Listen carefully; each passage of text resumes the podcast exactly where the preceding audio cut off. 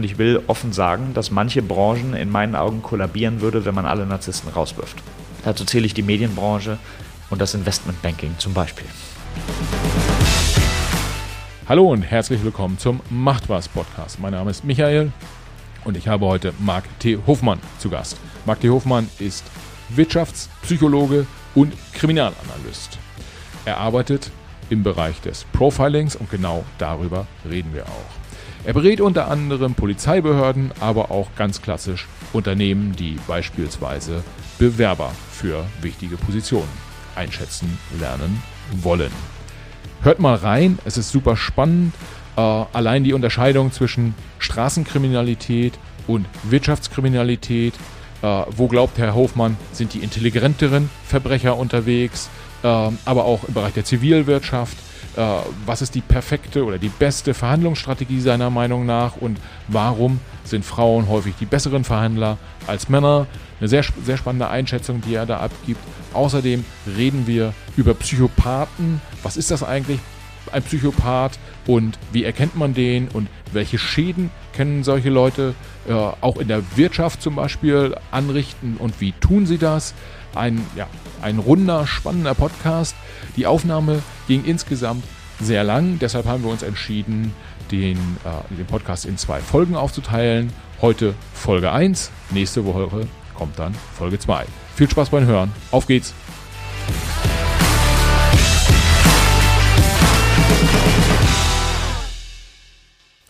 Ja, herzlich willkommen zum äh, Macht was Podcast mal wieder.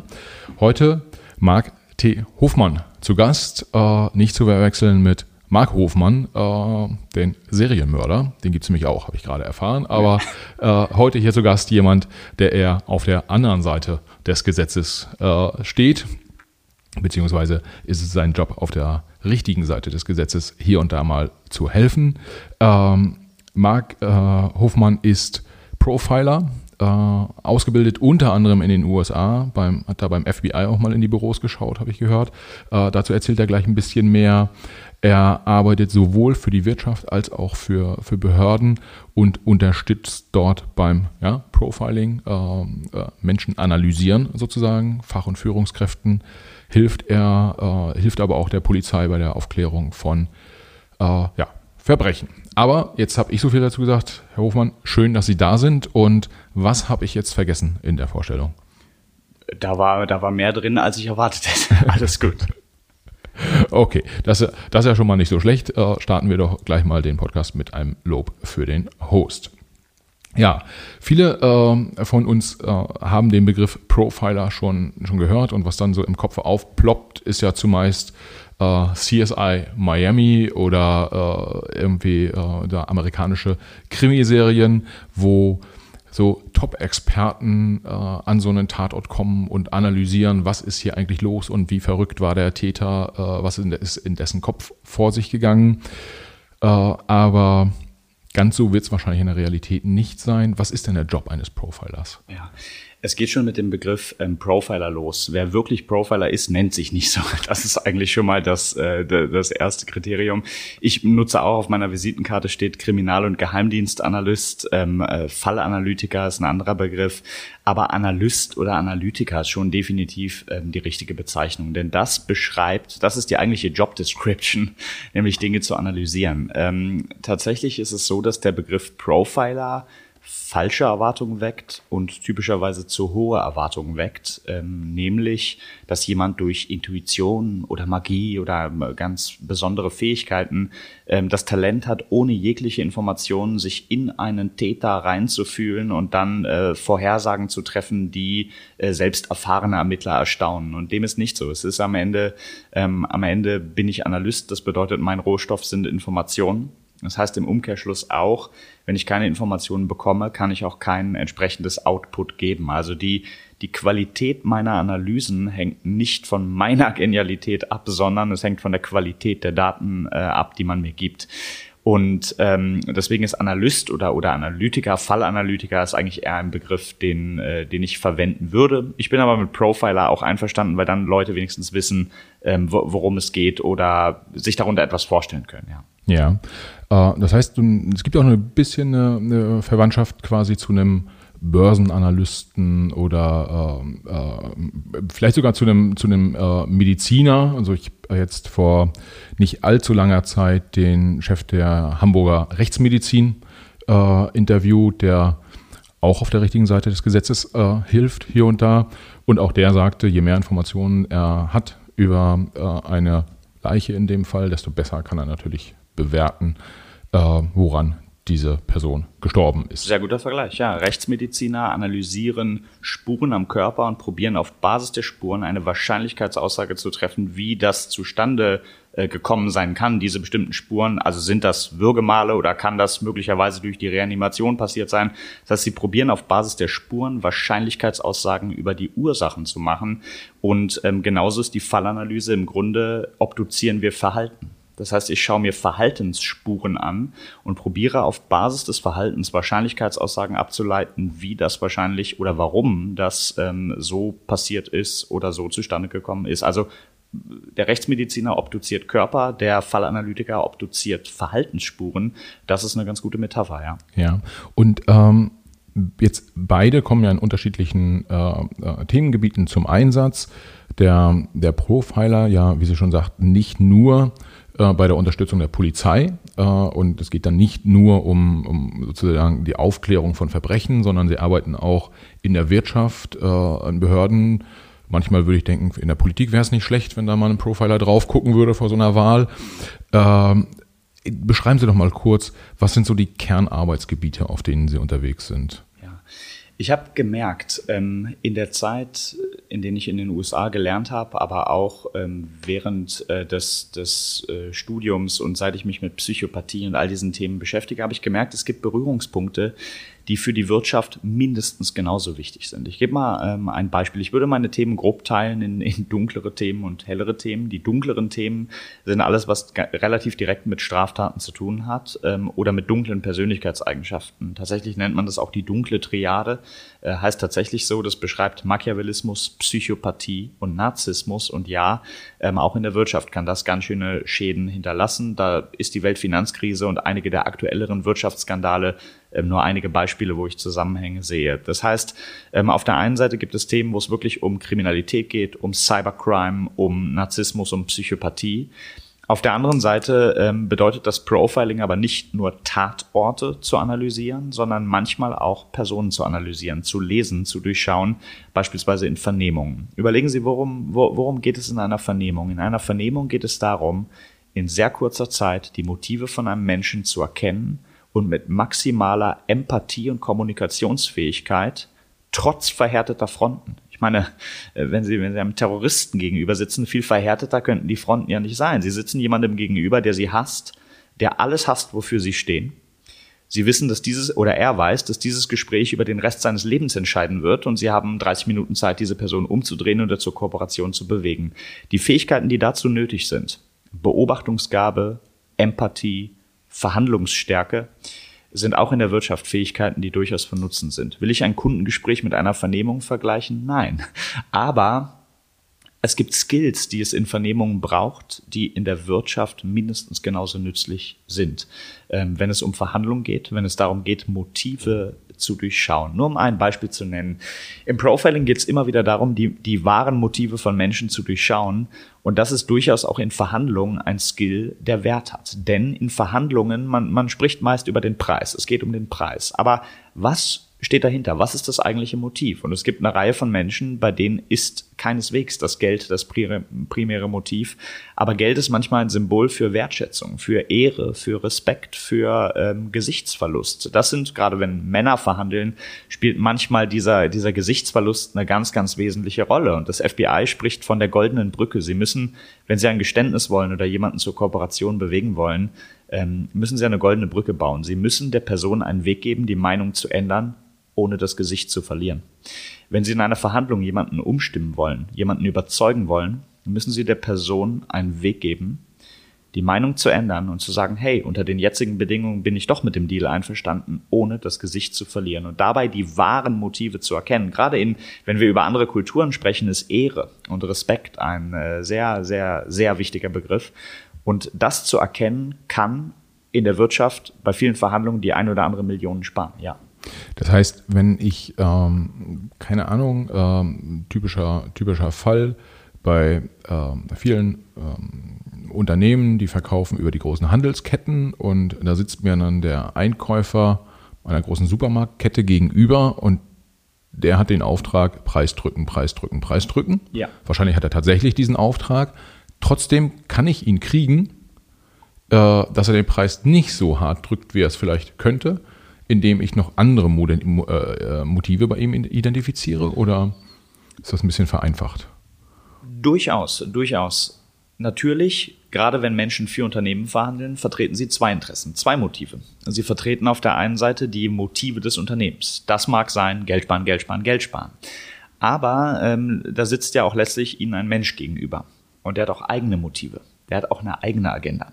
Ich will nur ein Beispiel geben. Ähm, viele Einkäufer sind angehalten oder dazu verpflichtet, mehrere Angebote einzuholen diese Angebote entsprechend aufzubereiten, zu präsentieren und dann später gibt es jemanden, der darüber die, äh, die Entscheidung trifft. Was spielen da noch für Motive mit? Diese Person muss diese Angebote entsprechend aufbereiten oder präsentieren. Das heißt, je mundgerechter oder je besser ich die Informationen aufbereite und zusende, desto mehr Arbeit spare ich möglicherweise der Person. Denn das ist ja auch ein Mensch, der möglicherweise sagt, Mensch, es sind gerade 34 Grad, es ist Freitag, es ist 16 Uhr. Ähm, wenn ich da ein 70-seitiges PDF mit viel Kleingedrucktem zusende, mache ich der Person weit mehr Arbeit, als wenn ich ein gutes Angebot zusende, aber vielleicht auch eine kleine Übersicht mit acht Bullet Points und wesentlichen Verkaufsargumenten, wie er es seinem oder ihrem Chef oder Chefin äh, verkaufen kann. Ja, das heißt, die Motive des Menschen und die Motive des Unternehmens zu differenzieren, kann durchaus ein Weg sein, ähm, die, die Preisverhandlungen anders zu gestalten. Aber ich empfehle gerade da, ähm, kreativ zu sein und ähm, nicht nur über den Preis zu sprechen. Tatsächlich ist in Verhandlungen der Preis fast das Letzte, über das ich sprechen würde. Ich würde über alles andere sprechen, aber nicht über den Preis. Unternehmen haben nämlich andere Motive, außer nur Geld sparen, Geld sparen, Geld sparen, zum Beispiel auch gute Qualität. Ich will ein Beispiel geben. Ich bin in meinem Leben noch nie, noch nie einfach so mit dem Preis runtergegangen. Wenn Kunden sagen, das ist aber ein bisschen teuer äh, für die Stunde Beratung, äh, sage ich, das verstehe ich dann vielleicht bei anderer Gelegenheit und verhandle überhaupt nicht. Oder ich gehe niemals, niemals mit dem Preis runter, ich gehe, wenn dann mit der Qualität hoch. Das heißt, wenn jemand sagt, das ist, äh, das ist uns zu teuer, dann, dann, dann biete ich etwas, was mich nicht viel kostet, aber fürs Unternehmen viel Wert hat. Dann mache ich statt einer Stunde zwei Stunden. Wenn ich schon mal da bin, ist das ja überhaupt kein Problem. Das heißt, mit der Qualität hochzugehen, statt mit dem Preis runter, ist etwas, was ich in jeder Verhandlung mal grundsätzlich ähm, empfehlen würde. Es gibt ja diesen Spruch, if you, uh, if you pay peanuts, you get monkeys. Ähm, wenn man immer nur sparen, sparen, sparen will und wenig bezahlt, bekommt man die entsprechend schlechte Qualität. Ähm, Unternehmen sind gut angeraten, manchmal, wenn äh, statt den Preis runterzudrücken, die Qualität hochzudrücken. Nach dem Motto, okay, wir zahlen das, aber dafür hätten wir gerne ähm, eine Verdopplung der Garantie, eine, äh, eine schnellere Lieferzeit und vielleicht eine bessere Qualität. Äh, und auch Einkäufer sind gut beraten, nicht immer nur den Preis nach unten zu handeln, sondern die Qualität nach oben. Das tun aber die wenigsten. Ja, äh, Qualität und Quantität dann auch, ja, also dass man einfach, so wie Sie sagen, irgendwie, ähm, ähm, ich komme jetzt nach Frankfurt, München, wo auch immer hin, ich berate euch gerne und das kostet jetzt äh, Summe X. Okay, eigentlich ist es eine Stunde, die ich mache, aber wir machen gerne auch zwei, der Preis bleibt der gleiche. Ähm, Sie oder ich auch oder wer auch immer gerade so einen Beratungsjob macht, würde im Prinzip den gleichen Umsatz machen, äh, ist eh den ganzen Tag unterwegs und äh, wie man so schön sagt im BWLer Deutsch, es gibt eh da Kosten, äh, die, die hat man und man gibt dem, dem Kunden einfach auch den Gewinn mit, sozusagen. Also er geht als Gewinner aus der Verhandlung heraus. Absolut. Ich glaube sowieso, ähm, dass die Metapher, das ist interessant, die besten Verhandler der Welt oder das größte Verhandlungspotenzial der Welt haben Frauen im Schnitt. Mehr als Männer. Warum? Weil Männer, warum auch immer das so ist, eine Verhandlung schneller als eine Konfrontation sehen. Wie ein Schachspiel. Ich gegen ihn, er gegen mich, sie gegen mich, ich gegen sie. Es ist quasi ein, ein Spiel, bei dem es einen Gewinner und einen Verlierer gibt und es ist quasi ein Kräftemessen und der Stärkere gewinnt. Das ist nicht, was eine Verhandlung ist. Eine Verhandlung ist kein, ähm, auch allein der Begriff Verhandlungsgegner sagt ja schon einiges aus. Ähm, ich betrachte meine Verhandlungspartner nicht als Gegner, sondern als Partner und probiere einen Deal zu finden, bei dem beide am Ende aus dem Raum gehen und sagen, das ist sogar noch mehr, als ich wollte. Und das geht auf das Harvard-Modell äh, zurück. Da ist das Grundprinzip, dass man immer probiert zu schauen, was kann ich der anderen Partei geben, was mich nicht viel kostet, aber für die andere Partei viel Wert hat. Und andersrum, was kann die andere Partei mir geben, was die andere Partei nichts kostet oder wenig kostet, aber für mich ganz viel Wert hat. Ähm, für mich haben zum Beispiel Folgeaufträge oder Werbung äh, möglicherweise einen, einen hohen Wert. Was kostet es das Unternehmen, eine Empfehlung auszusprechen oder zu sagen, hey, wir haben sowieso bei drei Veranstaltungen noch Slots äh, oder Seminare oder Trainerstellen zu besetzen. Ähm, es kostet die rein gar nichts, das Auftragsvolumen etwas zu vergrößern. Ähm, aber er hat für mich eine ganze Menge Wert, Synergieeffekte, spart eine ganze Menge Zeit und ja, ähm, wenn sie mir auf diese Art entgegenkommen, kann ich natürlich auch entgegenkommen. Und am Ende hat man einen Deal gemacht, man hat den Kuchen vergrößert, man hat für beide Seiten etwas geschaffen, was letztlich besser ist. Ähm, deswegen ist das Versteifen auf den Preis, nur über den Preis zu sprechen, ist keine gute Verhandlung. Denn beim Preis schafft man selten Win-Win-Situationen, sondern Lose-Lose-Situationen wenn Sie für etwas, nehmen wir ein simples Beispiel, Sie wollen für irgendetwas 1000 haben, aber ich will nur 700 zahlen oder 800 zahlen, natürlich könnten wir uns dann bei 900 treffen, aber es ist keine Win-Win-Situation. Sie haben Ihr Ziel verfehlt. Sie wollten 1000, haben 900 bekommen. Das, das ist, Sie haben das Ziel verfehlt. Ähm, und ich wollte maximal 800 zahlen, habe aber 900 gezahlt, also habe ich mein Ziel auch verfehlt. Und es ist keine Win-Win-Situation. Es ist eine Lose-Lose-Situation. Wenn wir aber überlegen, was können Sie mir geben, was möglicherweise für mich viel Wert hat, was kann ich Ihnen geben, was für Sie viel Wert hat, dann können wir einen Deal schaffen, der am Ende für beide äh, mehr Wert hat. Also um bei diesem Beispiel zu bleiben, wenn, wenn jemand sagt, nein, 1000 gibt's nicht, maximal 800, dann wäre meine Antwort, okay, was können Sie mir denn ansonsten bieten, was für mich 200 Euro Wert hat? Aber sie weniger kostet. Und manchmal ist zum Beispiel Empfehlung oder Werbung kann für mich durchaus, äh, durchaus äh, diesen oder einen deutlich größeren Wert haben, ja. Ja. Kann man sagen, dass es in den ähm, Verhandlungstaktiken Unterschied gibt zwischen, ich sag mal so, Einmalgeschäften und bestehenden Geschäftsbeziehungen? Weil, äh, ich sag mal so, äh, wenn ich mir morgen ein Fahrrad kaufen will, und dann verhandle ich mit dem Händler, da mhm. ist jeder Euro, den ich spare, extrem viel wert. Mhm. Und im Zweifel weiß ich auch genau, ist meinetwegen gebrauchtes Fahrrad, für das ich mich entschieden habe. Also ist jetzt niemand, der, das kann ich nochmal eine, eine Radklingel mit dazugeben oder so, sondern es ist das Fahrrad, was da steht. Und das ist auch nur einmal, irgendwie, dass ich bei dem so ein Fahrrad kaufen werde. Ähm, da ist es dann ja schwierig. Ja? Dann, dann, da ist der Preis dann das alles Entscheidende. Wenn ich jetzt Einkäufer bin für, keine Ahnung, Fahrradersatzteile und mit so einem Fahrradhändler äh, rede, dann habe ich eine bestehende Geschäftsbeziehung, dann läuft das eher so durch. Äh, dann gibt er mir heute mal ein bisschen was günstiger, dafür kaufe ich morgen mal ein bisschen was Teures bei ihm ein oder ich konzentriere mich in meinem Kaufverhalten auf ihn, damit macht er mehr Umsatz. Das ist re äh, relativ plausibel, aber mhm. ich glaube, was viele Hörer auch umtreibt, auch so ein bisschen so im privaten Bereich, ich möchte einmal was kaufen. Mhm. Oder ich möchte einmal die Miete für meine Wohnung verhandeln oder was auch immer. Ähm, und da möchte ich das, das Optimale rausholen. Wie wird man, also die Unterscheidung gibt es, liege ich richtig zwischen diesen beiden Situationen und wie wird man mit letzterer umgehen? Ich würde diese Unterscheidung nicht machen, aus folgendem Grund. Ich glaube, dass eine gute Verhandlung nie die Beziehung verschlechtert und empfehle auch Leuten keine Verhandlungstricks. Ja, es gibt das Ankern und es gibt die ganzen sneaky, sneaky Tricks An durchaus. Ja. An Ankern? Äh. Ja, man wirft eine Zahl in den Raum, die erste Zahl, die jemand hört, wird zum Referenzpunkt für den Rest der Verhandlungen und so weiter. Es, na, natürlich gibt es all diese Tricks, aber erstens kennen die mittlerweile auch schon fast alle Leute und ich glaube, dass eine gute Verhandlung immer die Beziehung verbessert. Und das ist schon mal das erste Missverständnis, was viele haben. Ich merke, dass, dass gerade oft Frauen, Frauen verhandeln weniger gerne als Männer ähm, oder haben mehr Hemmungen davor, weil sie sagen, ah, mir ist das unangenehm, das wirkt doch dreist. Äh, nein, eine gute Verhandlung verbessert die Beziehung immer. Und zwar egal, ob es einmalig ähm, beim Fahrradhändler ist oder, oder, oder ähm, man öfter oder, oder mehrmals verhandelt oder jemanden wieder sieht. Wenn man auf die Art verhandelt, dass man sagt, ähm, einmal geht's, aber ich kann die Person kein zweites, ich kann der Person kein zweites Mal begegnen, weil ich dann ähm, schon äh, das Pulver verschossen habe oder ich kann der Person nie mehr in die Augen schauen, das ist schlecht. Sie, sie müssen hart in der Sache verhandeln, aber danach durchaus mit den Personen ein Bier trinken gehen können. Das darf, das darf nie verloren gehen. Ich, ich verwende das, was ich kann, vielleicht auch das Einzige, was ich kann, der, der FBI-Ansatz der Verhaltensänderung. Ich will mal zwei, drei Dinge sagen, was die Punkte darin sind. Jetzt, jetzt könnte man denken, ja, was mag das sein? Waterboarding und das, das Innere nach außen foltern. Nein, natürlich nicht. Wirklich, es gibt einen wichtigen Unterschied zwischen Überzeugen und Überreden. Überreden bedeutet, dass ich Menschen durch Manipulation Motive aufquatsche, die sie gar nicht haben.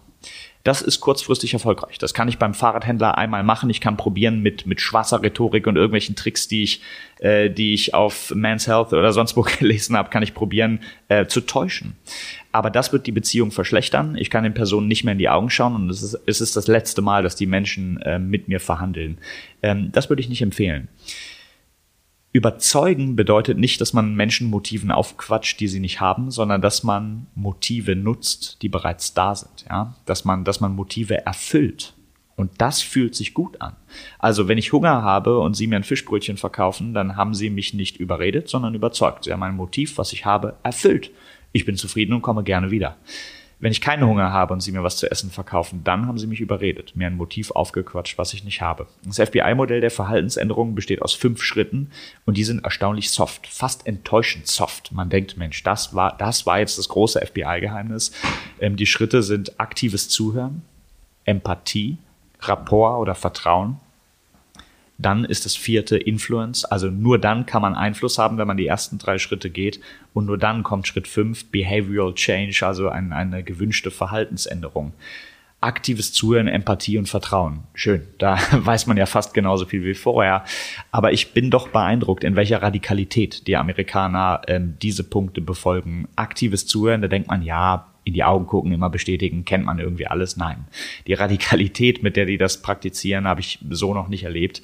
Und ich glaube, darin liegt auch der Unterschied, ähm, das wirklich so zu tun, indem man nämlich Dinge hört, die die Person gar nicht sagt, indem man wirklich jedes einzelne Detail beobachtet, ähm, um die Person zu lesen. Ein Beispiel, was ich immer gerne gebe, ähm, wenn Menschen im Büro Zertifikate an der Wand haben, im Hintergrund ähm, Auszeichnungen äh, oder der, der Uni-Abschluss, der, die Doktorurkunde oder was auch immer da hängt. Warum hängt das da? Das hängt ja nicht da, damit die Person sich selbst darin, daran erinnert, oh, ich bin qualifiziert. Das hängt da, damit Sie das sehen, damit Sie, die dort in dieses Büro kommen, das sehen. Das gilt für fast alle Bilder an der Wand oder Dinge, die Leute im Büro ähm, sich aufhängen. Die hängen, außer vielleicht das Familienfoto, aber ansonsten hängt das nicht da, damit man das selbst sieht, sondern gerade Zertifikate, Auszeichnungen, Urkunden und Awards hängen da, damit andere das sehen. Das heißt, die Zertifikate sprechen zu ihnen und sagen ihnen, ich bin hochqualifiziert und ich möchte so behandelt werden.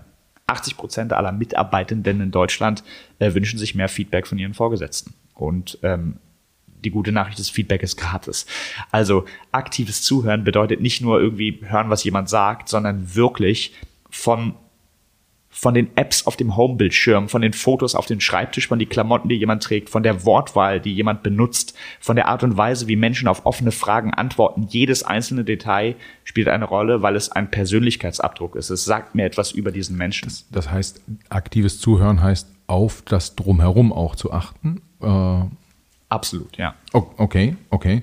Und dann würden Sie im, im Prinzip, wenn Sie, da sitzt ein IT-Spezialist und mit dem verhandeln Sie irgendeinen IT-Auftrag und dann würden Sie sagen, Mensch, oh, du hast da ja auch, du bist ja auch keine Ahnung, du kannst gut mit Adobe umgehen oder so, sehe ich gerade. Das, ja eine, das mit einfließen lassen ins Gespräch oder? Ich würde es gar nicht immer unbedingt ansprechen, aber ähm, wenn ich Zertifikate an der Wand sehe, weiß ich, das ist eine Person, die qualifiziert ist, stolz darauf ist, mich dies wissen lassen will und unbedingt mit dem nötigen Respekt und der Kompetenz, die sie hat, äh, behandelt werden will. Und ich will okay. das überhaupt nicht abwerten oder sagen, es sei narzisstisch und so weiter. Nein. Wenn jemand hart gearbeitet hat und promoviert hat, ähm, warum nicht auch den Doktor tragen oder in E-Mails verwenden. Aber es sagt natürlich alles etwas über diesen Menschen oder über die Person aus. Und das Wichtigste beim aktiven Zuhören ist, glaube ich, ähm, offene Fragen zu stellen. Denn bei offenen Fragen offenbaren Menschen etwas über sich und über ihre Motive. Wenn ich geschlossene Fragen stelle, wie ist das Wetter, wie war der Urlaub ähm, oder wie war der Urlaub, ist eine offene Frage. Aber wenn ich sage, wie war das Wetter, ja, gut oder schlecht, was soll man darauf sonst antworten? Wie war das Essen, gut oder schlecht? Wenn ich aber offen frage, wie war der Urlaub, überlasse ich ja es ja einem anderen Menschen, das Thema zu wählen. Und das sind für mich die hochinteressanten Momente, wie Leute auf offene Fragen antworten. Sagen sie dann, das Essen war gut? ich, das Beispiel gebe, das Urlaubsbeispiel gebe ich gerne, weil es ein Alltagsbeispiel ist, kein, kein Businessbeispiel. Aber wenn ich meine Großeltern frage, wie war der Urlaub, ist die Antwort immer, äh, das Essen war super. Weil für meine Großeltern ist das Essen das Zentrum des Tages egal was sonst gemacht wird, aber um zwölf ist Mittag. Und das ist auch sehr, sehr wichtig. Manchmal enttäuscht mich das, weil wenn ich sage, ich war in Washington, ist die Frage nicht, wow, was hast du da gemacht, sondern wo hast du geschlafen und was hast du gegessen? Das enttäuscht mich dann, weil es nicht meine Motive sind und ich, für mich ist es das egalste überhaupt, was ich dort gegessen habe. Aber äh, für sie ist das ein sehr wichtiger Teil des, des Lebens und auch des Alltags. Ähm, andere Leute sagen, wenn man sagt, wie war der Urlaub, reden sie über das, was schlecht war. Sie zählen die fünf Dinge auf, die nicht gut waren. Ähm, manche reden über die Kultur, manche reden über das, was sie getan haben und manche werden sagen, es war ein Fünf-Sterne-Hotel und es gab Champagner zum Frühstück. Aber offene Fragen sind ein Spiegel der Motive, weil ich hier der Person nicht vorgebe, was sie antworten soll, sondern die Person das Thema selbst wählt. In Verhandlungen ist der Schlüssel, sie lernen mehr, je öfter sie die Schnauze halten. Das ist tatsächlich so. Ähm, man lernt nichts in den Momenten, in denen man selbst spricht. Ähm, ich probiere am Anfang überhaupt gar nicht so viele Fragen zu stellen. Auch nicht zu sagen, ah, da hängen ja Zertifikate, sondern ich lasse die Person einfach mal sprechen und gucke, was für sie die wichtigsten Themen in ihrem, in ihrem Leben oder in dieser Situation sind. Und das ist manchmal ein sehr interessanter Abdruck der, der Motive oder der Persönlichkeit. Das ist ein großer Fehler, vielleicht um das noch zu Ende zu führen. Verkäufer reden häufig über die Dinge, die ihnen am wichtigsten sind, aber nicht die, die den Kunden am wichtigsten sind. Optiker reden zum Beispiel gerne über Gläser. Warum? Weil es ihr Handwerk ist. Sie lieben es. Sie lieben die Details. Sie haben möglicherweise den Beruf gewählt, weil die Art, wie die Gläser geschliffen sind, dieses Handwerk fasziniert sie. Ähm, es gibt aber mittlerweile Kunden, die kaufen Brillen nur aus modischen Gründen. Da kann Fensterglas drin sein, vollkommen egal. Es geht eher um das Gestell und die Art und Weise, wie es auf Instagram äh, vermarktbar ist. Und das muss man verstehen, dass möglicherweise für den Kunden nicht das Glas von Interesse ist, sondern das Gestell.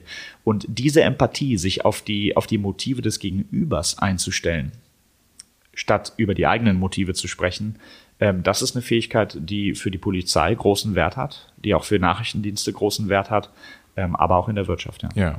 und ähm, ich, ich, ich versuche mal, was ich jetzt gerade gelernt habe, ist, ich bin, äh, ich bin beim Fahrradhändler, mhm. äh, ich unterhalte mich mit ich unterhalte mich mit dem, ich will dieses eine spezielle gebrauchte Fahrrad kaufen. Es geht um die, um die Preisverhandlung und da ist, ich sag mal, da ist ein Schild dran, ich kann in Monatsraten zahlen. Und äh, es ist Fahrradhändler, für die ist die Corona-Krise, glaube ich, ja ganz gut gelaufen, aber äh, sagen wir was dahingestellt, wenn ich kurz mal reinhöre, wie war das Geschäft für euch in den letzten drei Monaten und der jammert äh, und ich kaufe da so ein 2000 Euro Fahrrad meinetwegen und ich sage, nee, ich, ich mache das nicht da mit, dem, mit der Hausfinanzierung, sondern ich komme direkt morgen und bringe es in Bar vorbei. Äh, das wäre sowas, was Sie, so, so, ein praktisches Beispiel, was Sie meinen, ja, dass man sagt, Absolut. okay. Barzahlung äh, kann für ihn möglicherweise einen großen Wert haben und mir ist es möglicherweise egal, weil ich sage, ja, ob ich es jetzt in Raten oder Bar, wenn ich es habe, ähm, ist es möglicherweise egal. Und das wäre etwas, was für den Verkäufer möglicherweise einen größeren Wert hat, als es mich kostet. Ja, ja. und dann vielleicht noch einen kleinen Tipp für alle Hörer, wenn ihr euch ein Auto kauft, äh, die Autohäuser haben großes Interesse daran, auch die Autofinanzierung zu machen, weil damit verdienen sie auch nochmal Geld. Und je nachdem, wie die, wie die Konditionen sind, ist es euch ja egal, wo, wo das Fahrzeug finanziert wird. Das genau, und was man beim Autohändler immer raushandeln kann, ähm, wenn sie irgendwann nicht mehr weiter mit dem Preis, also erstmal beim Autokauf, das ist ein ganz, ganz praktisches Beispiel. Das erste, was ich machen würde, ich würde mir von demselben Auto mit denselben Spezifikationen, die mich interessieren, also Kilometerstand und was auch immer, wenn es ein Gebrauchter ist, ich da haben will, würde ich mir auf den einschlägigen Websites mal zwei, drei Angebote ausdrucken, die relativ günstig sind, also zu meinen Gunsten und würde zum Autohändler gehen und sagen, hören Sie mal, ähm, hier kostet der Wagen 50.000, hier kostet der Wagen 45.000, hier kostet der Wagen 47.000, äh, bei Ihnen 55. Ich würde es gerne hier kaufen. Ich komme ich komm aus Berlin, ich habe jetzt keine Lust irgendwie nach Stuttgart zu fahren, aber ich sage Ihnen, für 6.000 Euro würde ich im Zweifel nach Stuttgart fahren. Deswegen, ähm, das sind drei Angebote. Ich will nicht mal das günstigste haben, aber wenn wir aus den drei Angeboten den Durchschnitt äh, bilden, würden Sie mir den Preis geben. Jetzt hat selbst der, äh, selbst der frechste Autohändler Probleme dagegen zu argumentieren, weil es ziemlich fair ist. Es ist fair. Wenn Sie, wenn Sie drei Angebote raussuchen, daraus den Durchschnitt bilden ähm, und äh, sagen, hey, können Sie den Preis halten, sonst würde ich nämlich doch dahin fahren und es günstiger holen, dann ähm, tun Sie das relativ oft und dann kann man durchaus noch eine Tankfüllung und Autoreifen raushandeln, denn ähm, die, die Autoreifen oder die Winterreifen mit dazu zu geben, hat für mich großen Wert, denn ich brauche sowieso die Winterreifen. Ähm, es kostet aber den Autohändler weniger, denn er hat ja innerhalb dieser Autoreifen, die, die mich, ich weiß gar nicht, wie teuer Reifen sind, aber, aber die, die, die 500 Euro oder was, die es mich kostet, da ist ja für ihn eine gewisse Marge drin. Das heißt, wenn er mir diese Autoreifen, die, die Winterreifen schenkt, dann hat das für ihn gar nicht die 500 Euro Kosten, sondern da steckt ja äh, sein Gewinn und seine Marge drin. Es kostet ihn in Wahrheit möglicherweise nur 100 oder 200 oder, oder was auch immer. Das heißt, Extras rauszuhandeln, die ich ohnehin brauche. Wenn Sie schon keinen Rabatt auf den Anzug kriegen, dann lassen Sie sich wenigstens eine Krawatte schenken. Ja, okay. Ähm, es gibt ein, ähm, ein, eine Aussage, die ich immer wieder mal gehört habe zum Thema Verhandlungen, ähm, da, die, die im Prinzip das besagt, wenn du in eine Verhandlung gehen willst und erfolgreich sein willst, dann musst du bereit sein, aufzustehen und zu gehen. Äh, sonst wirst du nicht erfolgreich sein. Ist das, ist das richtig? Frage 1 und Frage 2. Manchmal gibt es aber Situationen, da brauche ich den Deal. Was mhm. mache ich dann? Ja, das die andere Partei nicht unbedingt wissen lassen. Denn Macht hat natürlich in Verhandlungen immer derjenige, das, das nennt man BATNA, Best Alternative to a Negotiated Agreement. Die BATNA ist, wenn man so will, die Anzahl der Alternativen, die jemand hat. Man darf Verhandlungsmacht niemals mit Unternehmensgröße oder hierarchischer Macht verwechseln. Die Deutsche Bank ist ja erstmal eine sehr mächtige, große Institution. Und ich als einzelner Bewerber bin ja eigentlich gar nichts. Das heißt, wenn man, wenn man hierarchische Macht anschaut, wer ist gerade mächtiger in der Verhandlung, die Bank oder ich, dann wird es wohl die Bank sein. Aber Verhandlungsmacht und hierarchische Macht oder Unternehmensgröße ist etwas vollständig anderes. Wenn die Deutsche Bank Fachkräftemangel hat und ganz, ganz dringend diese Stelle besetzen muss und ich habe sechs andere Angebote von den besten Banken der Welt, inklusive äh, in New York und so weiter, dann kann es möglicherweise sein, dass die Verhandlungsmacht auf meiner Seite liegt. Nach dem Motto, ich habe sechs Angebote, ihr seid das siebte, was bietet ihr mir? Und ähm, bereit sein zu gehen. Es ist immer gut, Alternativen zu haben. Ich empfehle auch, wenn Leute sich um ihren Traumjob bewerben, ähm, beginnen Sie, schicken Sie nicht die erste Bewerbung an das Unternehmen, wo Sie am liebsten hinwollen. Schicken Sie die erste Bewerbung an das Unternehmen, wo Sie am wenigsten gerne hinwollen. Nehmen wir an, es gibt drei und die haben eine klare Rangfolge. Ich würde mich zuerst bei meinem Drittplatzierten bewerben. Möglicherweise kriege ich ein Angebot. Mit diesem Angebot würde ich zum Zweitplatzierten gehen und sagen, hör zu, ich habe hier bereits ein sehr, sehr gutes Angebot, ein super Einstiegsgehalt, ein Dienstwagen und ein Eckbüro. Ähm, eigentlich würde ich lieber für euch arbeiten, aber nicht zu jedem Preis. Deswegen ist meine Frage, ob ihr ähm, dem was hinzufügen könnt, ähm, was mich vielleicht auch überzeugen würde, doch hier zu arbeiten, denn ich würde es sehr, sehr gerne tun. Möglicherweise ähm, überbieten sie es dann und dann habe ich natürlich bei meinem, bei meinem eigentlichen Wunscharbeitgeber, äh, kann ich natürlich meinen Wert ins Unermessliche steigern, wenn ich nehmen wir mal an, ich gehe zu PricewaterhouseCoopers und sage, hier, ich, äh, KPMG bietet mir das und ähm, äh, Ernst Young bietet mir das, was bietet ihr mir? Das heißt, die Verhandlungsmacht steigt mit der Anzahl der Alternativen. Trotzdem würde ich niemals probieren, einen Deal um jeden Preis zu machen. Ja, man ähm, sollte vorher Ziele definieren. Man sollte auch moralisch-ethische Grenzen haben und sich selbst treu bleiben. Und es ist ein Irrtum, dass jede Verhandlung immer in einem Deal enden muss. Manchmal passt es einfach nicht zusammen. Und auch bei mir gibt es manchmal Kunden, die sagen, hier, wir haben da eine Veranstaltung und wir suchen da einen Vortrag oder was auch. Aber ich merke, das Budget, ähm, wir kommen da nicht zusammen. Und es gibt auch keinen Weg, weil die Lücke zu groß ist, es gibt keinen Weg, wie wir das lösen. Und dann ist manchmal die Antwort, ähm, ich bedanke mich trotzdem für die, für die Anfrage. Ich bedanke mich auch für das wertschätzende Gespräch und die Verhandlung und dass wir beide probiert haben, einen Deal zu finden. Aber in diesem Fall ist es es, glaube ich, nicht. Wenn es eine andere Veranstaltung gibt, wo möglicherweise das Budget größer ist, ähm, kommen Sie gerne nochmal darauf zurück. Ich würde mich freuen. Und manchmal tun Sie das in Zukunft, aber es muss nicht jeder Deal zu einem Erfolg ähm, geführt werden. Man nennt es in der Verhandlungspsychologie den Trump Walkout. Der Trump Walkout ist im Grunde, und das nutzen manche ganz gezielt, die Drohung zu gehen. Also, wie der Name sagt, man steht einfach auf und sagt, hier, ähm, unter diesen Bedingungen, das ist überhaupt nichts für mich, und dann geht man. In Wahrheit hofft man aber, dass die Person einen zurückruft und sagt, okay, bevor sie gehen, machen wir den Deal doch. Es gibt aber einen Ehrenkodex, wenn man den Trump Walkout ansetzt.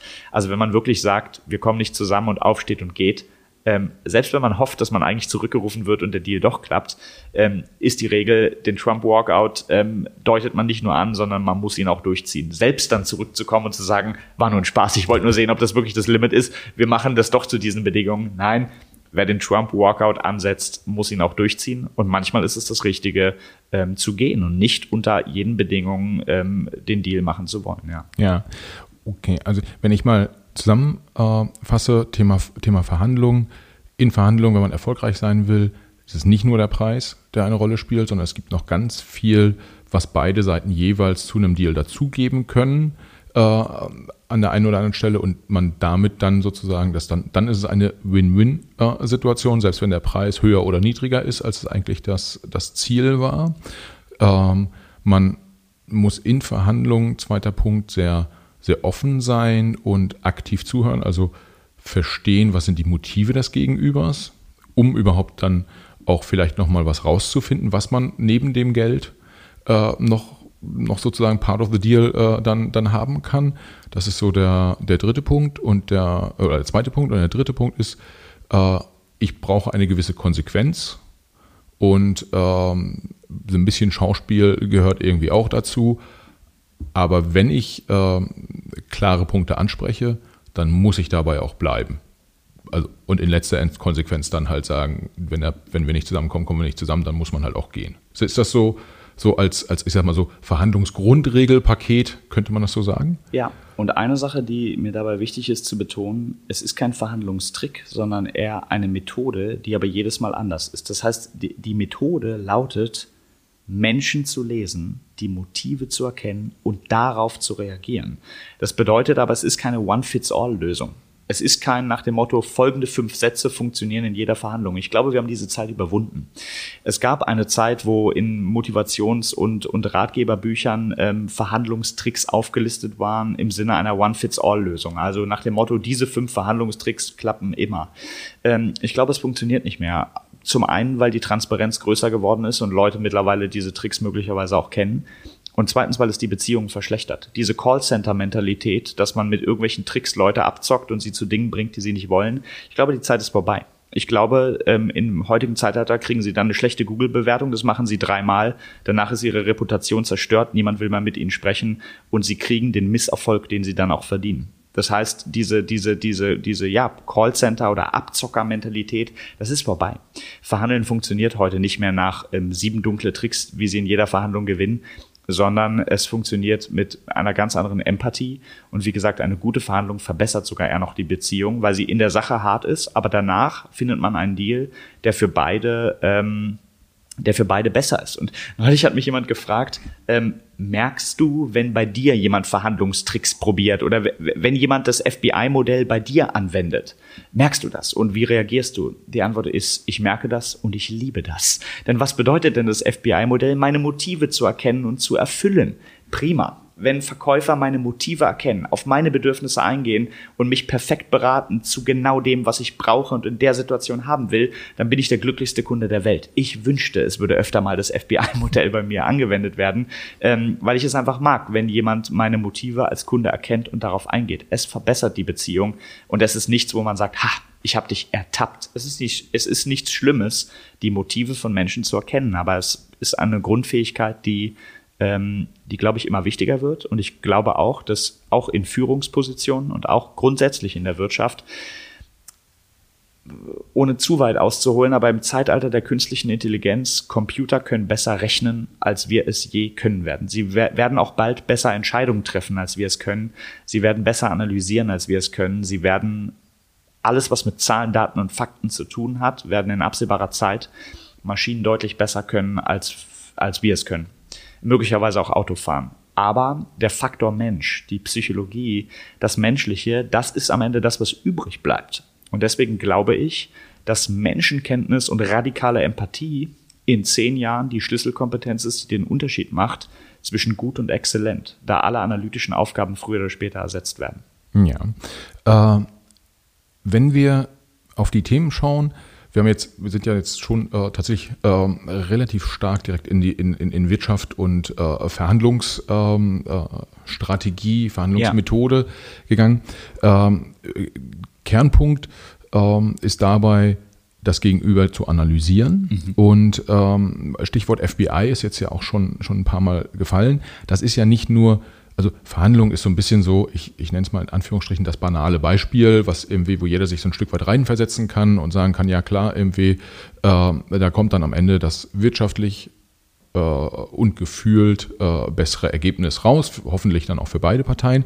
Aber dieses äh, Analysieren von Menschen spielt ja äh, sowohl in der Wirtschaft als aber auch in den, in, in, im, im, Bereich der Kriminalitätsbekämpfung, auch in ganz anderen Teilen äh, der Arbeit nochmal noch mal eine Rolle. Wo ich ganz gern mal drauf eingehen würde noch, ist, ähm, wenn man Menschen analysiert, dann kann man in meiner naiven Welt die ja auch so zum Teil so zwischen gut und böse unter, unterscheiden. Ja? Also wie kriege ich eigentlich mit, ob jemand jetzt gut ist oder ob jemand böse ist? Mhm. Ähm, Im Bereich Kriminalität wäre es so, ja, okay, das ist halt ein Verbrecher. Also würde ich so mal klar in, in böse einordnen. Ähm, Im Bereich der Wirtschaft äh, kann jemand ja auch in Anführungsstrichen böse sein, wenn er kein Personal führen kann äh, und sich aber auf eine Führungsposition äh, bewirbt. Wenn er oder sie äh, gar kein guter Verkäufer ist, aber im Sales unterwegs sein möchte und mir versucht gerade vorzuspielen, ja, er oder sie sei, sei äh, ein guter Verkäufer oder eine gute Verkäuferin. Ähm, sprich, wenn Sie Unternehmen beraten, dann gucken Sie ja nicht nur auf die Verhandlungsstrategien und Sie schulen nicht nur Ein- oder Verkäufer in dem, in dem Bereich, wie, wie, wie sie verhandeln, mhm. äh, sondern Sie gucken sich ja auch andere, andere Themen an. Erste Frage in dem Zusammenhang, kann man eigentlich zwischen Gut und Böse unterscheiden? Schwierige Frage. Ähm, ich glaube schon auch wenn es andere, da, da würden mir manche Kollegen und auch Experten widersprechen und sagen, sie verwenden das Wort böse gar nicht. Äh, ich verwende das Wort böse, weil ich glaube, dass es Menschen gibt, die böse sind. Und ich glaube auch manchmal, dass die Ursache vieler Taten nicht in den Umständen liegt. Und auch das Lieblingsargument, was zur Rechtfertigung vieler Taten verwendet wird, das Broken Home Argument, schwere Kindheit wurde selbst missbraucht, ja. Durchaus haben viele Sexualstraftäter selbst Missbrauchserfahrungen. Ja, viele Kinderschänder wurden selbst als Kind missbraucht. Die Frage ist aber nicht, wie viele Kinderschänder Missbrauchserfahrungen haben. Die Frage ist, wie viele Kinder mit Missbrauchserfahrungen werden Kinderschänder. Dann stellt man nämlich fest, es gibt tausende andere, die auch eine sehr schwere Kindheit haben oder misshandelt wurden und später das Ganze nicht tun. Das heißt, es gibt andere Faktoren, ähm, die mit reinkommen. Und ja, ich glaube durchaus, dass es so etwas wie das Böse gibt. Ähm, es gibt ähm, Persönlichkeiten, die, die Ursachen sind nicht ganz klar. Ähm, ich habe ein Beispiel, was ich, was ich gerne gebe. Ähm, in einem ein Sexualmediziner der Berliner Charité hat mal auf die Frage nach den Ursachen von Pädophilie geantwortet, das hat biopsychosoziale Gründe. Und das ist, wenn man so drüber nachdenkt, die wissenschaftlich cleverste Art zu sagen, keine Ahnung, wo es herkommt. Weil biopsychosozial umfasst ungefähr alle Bereiche, in denen potenziell die Ursache liegen könnte. Könnte genetisch sein, könnte an der Erziehung liegen, könnte aber auch einfach äh, Teil der, der Psyche, Psyche als Seele übersetzt, also Teil der, Teil der Persönlichkeit sein, wie jemand geboren ist. Und bei positiven Aspekten würden wir die Frage gar nicht stellen. Niemand fragt bei Mozart, bei Mozarts Talent, was ist da schiefgelaufen? Ist er so geboren oder ist er so geworden? Ist durch, ist durch die Erziehung das Ganze gekommen? Und ähm, bei positiven Eigenschaften stellen wir gar nicht so sehr die Frage äh, nach der Ursache, wo das herkommt. Wir gestehen einfach ein, es gibt Kinder, die sind von Geburt an talentiert und musikalisch, andere sind handwerklich ähm, in, in dem Bereich talentiert. Wir kommen mit unterschiedlichen Persönlichkeiten zur Welt. Und ich glaube, man sollte oder muss das gar nicht bis ins kleinste Detail zerlegen und sagen, warum, warum ist jetzt von zwei Zwillingen oder Geschwistern, warum ist einer oder eine musikalisch und der andere nicht? Da kann man jetzt sagen, hat das genetische Ursachen? Ist das, ist da in der Erziehung irgendwas schief oder richtig gelaufen? Äh, möglicherweise, aber vielleicht auch nicht. Vielleicht müssen wir uns einfach eingestehen, dass, dass jeder Mensch eine andere Persönlichkeit hat. Und ja, es gibt auch Persönlichkeitseigenschaften oder Persönlichkeitsstörungen, ohne die Ursache zu beurteilen, äh, die man als böse bezeichnen kann. Ich würde Psychopathie ähm, dazu zählen, dass vieles, was Psychopathen tun, äh, das ist, was man als böse bezeichnen könnte. Und manchmal, es gibt diese Verhaltensformel von Kurt Lewin. Er hat mal gesagt, Verhalten ist gleich Person mal Situation oder mal Umwelt. Das heißt, es gibt immer eine bestimmte Persönlichkeit, die in einem bestimmten Kontext ist. Und manchmal liegt die Ursache für böses Verhalten in der Umwelt. Manchmal sind es Umstände, in denen wir vielleicht sogar nachvollziehen können, warum etwas passiert. Manchmal liegt aber auch die Ursache in der Person. Es gibt keine Umstände, die das erklären oder rechtfertigen. Es gibt keine Situation, wo jemand provoziert war oder im Affekt gehandelt hat. Nach dem Motto, die Geliebte mit dem Liebhaber erwischt und ähm, dann hat sie ihm noch ins Gesicht gespuckt und gesagt, das läuft schon seit drei Jahren, du Vollidiot. Das ist eine Situation, wo wir ja durchaus menschlich zumindest nachvollziehen können, warum eine emotionale Kränkungsreaktion in dieser Situation passiert. Aber manchmal gibt es diese situativen Faktoren nicht. Und ja, manchmal liegt das Böse in der Person. Gibt es einen Unterschied zwischen Gut und Böse? Ich denke ja. Ja, und ähm, dieser, wenn man jetzt das Böse würde definieren wollen und das jetzt auch ja, wir haben ja gesagt, wir wollen uns auch, auch äh, Politik und Wirtschaft zum Beispiel angucken. Mhm. Kann, kann man sagen, böse ist, wenn man anderen Menschen schadet oder wenn man anderen Menschen bewusst schadet? Ähm, das Wort bewusst würde ich schon dazu nehmen, denn ich glaube, es ist wichtig, dass äh, auch juristisch ist das ja die, die große Frage zwischen Schuldfähigkeit oder Nicht-Schuldfähigkeit. Es muss schon ein gewisses Bewusstsein ähm, da sein. Und ich würde sagen, ja, wenn man Menschen ähm, bewusst schadet oder die eigenen Bedürfnisse radikal über die, über das Leben eines anderen Menschen stellt. Und wenn man genau anschaut, gerade wenn wir über, über Sexualmörder oder Kinderschänder, das ist, ein, das ist vielleicht ein ganz gutes Beispiel. Ich mache einen großen Unterschied zwischen Pädophilie der Neigung und Kinderschänder zu sein, also der Tat. Die Neigung, für die kann man nichts tatsächlich. Ähm, niemand sucht sich seine sexuellen Präferenzen aus. Niemand von uns. Und wir können auch gar nicht genau erklären, warum wir das eine vielleicht gut finden und das andere nicht. Das heißt, für die Neigung können sie nichts. Ja, die Neigung ist eine Störung. Wenn Sie es anders formulieren, eine Krankheit. Allerdings ist die Tat keine Krankheit und auch keine Störung. In, auf Kinder sexuell attraktiv zu finden, Pädophilie, sich angezogen zu fühlen, das ist eine Störung und die ist aber auch durchaus. Es, es gibt Millionen Männer, die das haben und niemals Täter werden, weil sie einfach sagen: Hey, tief in meinem Inneren spürt jemand möglicherweise, dass, äh, dass er das hat. Aber gleichzeitig ist es ein moralischer Mensch, der einfach sagt, nie in meinem ganzen Leben würde ich nur danach googeln, nur daran denken und nicht mal in meiner Fantasie, also nicht mal in meinen Gedanken, nicht mal als Masturbationsfantasie lasse ich diesen Gedanken zu, weil ich, vor, weil, weil ich mich vor mir selbst erschrecke und das auf keinen Fall zulassen will. Es gibt viele, die ähm, genauso sind und genauso denken. Es gibt auch an der Berliner Charité kein Täter werden. Gibt es für Menschen ähm, Hilfsangebote, die sagen, hey, ich habe hier ein Problem und ich will das loswerden. Und ich ziehe meinen Hut vor diesen Menschen, gerade die, die sich Hilfe suchen und sagen, hey, ich habe ja ein Problem, ich möchte kein Täter werden, ich bin nie Täter geworden und ich möchte mir helfen lassen, um dieses Problem in den Griff zu kriegen. Meine absolute Hochachtung.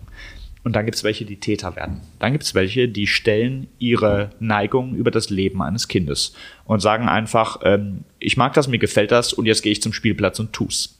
Das, die Tat, ist keine Krankheit. Die Tat ist eine Entscheidung. Und dieser Unterschied wird selten gemacht in der Öffentlichkeit werden die Worte Kinderschänder und Pädoph Pädophilie oder Pädophiler werden quasi synonym verwendet. Aber diesen Unterschied würde ich doch machen. Ja, viele Kinderschänder sind natürlich ähm, pädophil, aber übrigens nicht alle. Ähm, aber trotzdem gibt es eine Reihe von Personen, die nicht zur Tat schreiten. Und in dem Moment, wo sie das tun, das ist genau dieser Punkt, bewusst das eigene, ähm, die, die eigene Befriedigung oder die eigene Lustdimension über das Leben eines Kindes zu stellen, ja, das ist eine böse Tat, ohne Zweifel. Ja, ähm, das heißt, Krankheit und aus der Krankheit folgende Aktionen sind äh, trennbar sozusagen. Krankheit lässt sich behandeln äh, und Aktion bzw. Tat gehört bestraft. Ähm, wenn wir wenn wir da drauf schauen, dann die, das äh, ähm, äh, Pädophilie ist ein sehr extremes äh, Beispiel. Mhm. Gibt es das auch in anderen, ähm, in anderen Themengebieten? Ist Ihnen das auch in der Wirtschaft schon mal, äh, schon mal untergekommen? Äh, keine Ahnung, ähm, jetzt äh, ohne die Thematik sozusagen vereinfachen zu wollen, aber wenn jetzt jemand weiß, er kann nicht mit Personal umgehen, ja. und das Personal halt weiterhin scheiße behandelt, ja. dann ist er halt selber schuld, wenn er weiß, er kann nicht mit Personal umgehen und deshalb nicht nach Personalverantwortung strebt, ist, äh, ist so ein bisschen, ja, irgendwie, dann, dann kann er, dann ist er ja okay. Also dann soll er auch Karriere machen, halt eine andere Karriere. Ja. In der Wirtschaft gibt es zwei Persönlichkeits, ich, ich weiß manchmal gar nicht, ob ich den Begriff Persönlichkeitsstörung äh, verwenden sollte oder einfach Persönlichkeitseigenschaft. Denn ich finde, oder ich fand schon immer die Grenze schwierig. Wo ist eigentlich die Grenze zwischen Persönlichkeitseigenschaften und Persönlichkeitsstörungen? Und wenn man eine Grenze definiert, welche Instanz hat denn eigentlich das Recht, ähm, diese Grenze zu ziehen. Das ist durchaus etwas, was sich im Laufe der Zeit verschiebt. Und ohne mich zu weit aus dem Fenster zu lehnen, ähm, gibt es ADHS ja nicht erst seit es den Begriff gibt, sondern theoretisch müsste es das ja schon immer gegeben haben. Wir haben es nur früher einfach Zappel-Philipp genannt. Das heißt, manchmal verändern sich diese Begriffe, es verändern sich die Definitionen und wir fangen an, ähm, Dinge plötzlich als Störungen zu definieren, ähm, bei denen ich manchmal fraglich finde, ob es welche sind. Wenn Sie in das DSM, das ist die, ist die Bibel der, der, die Bibel der Psychiater. Das, ähm, das Manual, in dem quasi alle äh, Persönlichkeitsstörungen und äh, Krankheiten gelistet sind. Und äh, da ist auch mittlerweile Kaffeesucht und, und ich glaube, wenn sie länger als zwei Wochen trauern, ist auch das schon dicht an der Depression und eigentlich behandlungswürdig. Das halte ich für fragwürdig. Ähm, ich bin kein Freund davon, jede Persönlichkeitseigenschaft zu einer Krankheit zu definieren und die Grenzen zwischen narzisstischen Persönlichkeiten, die durchaus narzisstische Züge haben, und einer narzisstischen Persönlichkeitsstörung, wo man wirklich sagt, das ist jetzt jenseits von Gut und Böse. Ich finde die Grenze schwierig. Ich erkenne zwar klar, ob jemand so narzisstisch ist, dass es wirklich schon fragwürdig ist, aber es ist trotzdem schwierig, eine, einen, einen Grenzpunkt zu definieren, wo man sagt, da kippt es. Aber wenn es in der Wirtschaft ähm, Persönlichkeitseigenschaften oder Störungen gibt, die höchst fragwürdig sind und leider ganz massive Schäden nach sich ziehen, dann ist es Narzissmus und Psychopathie. Psychopathie noch viel mehr als ähm, Narzissmus. Narzisstische Führungskräfte nerven, aber sind oft auch Leistungsträger. Und ich will offen sagen, dass manche Branchen in meinen Augen kollabieren würde, wenn man alle Narzissten rauswirft. Ja. Dazu zähle ich die Medienbranche und das Investmentbanking zum Beispiel.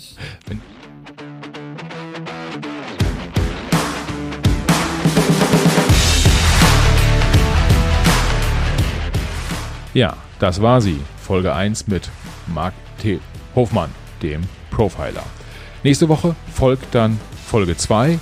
Da gehen wir nochmal tiefer auf die ja, Kategorie des äh, Psychopathen ein. Ähm, Herr Hofmann erklärt da nochmal, was diese Psychopathen in der Wirtschaft für Schäden anrichten, wie man sie erkennt und ja, wie, man, wie man vermeidet, dass solche Leute an äh, entscheidende Positionen kommen bzw. dort länger bleiben. Also freut euch jetzt schon auf nächste Woche. Es wird richtig gut. Und bis dahin kommt gern äh, ja, auf den Social Media Plattformen auf uns zu. LinkedIn, Facebook, Instagram, Twitter und Co. Wir freuen uns über eure Meldungen, euren Input, eure Kommentare und bis zur nächsten Woche. Ciao.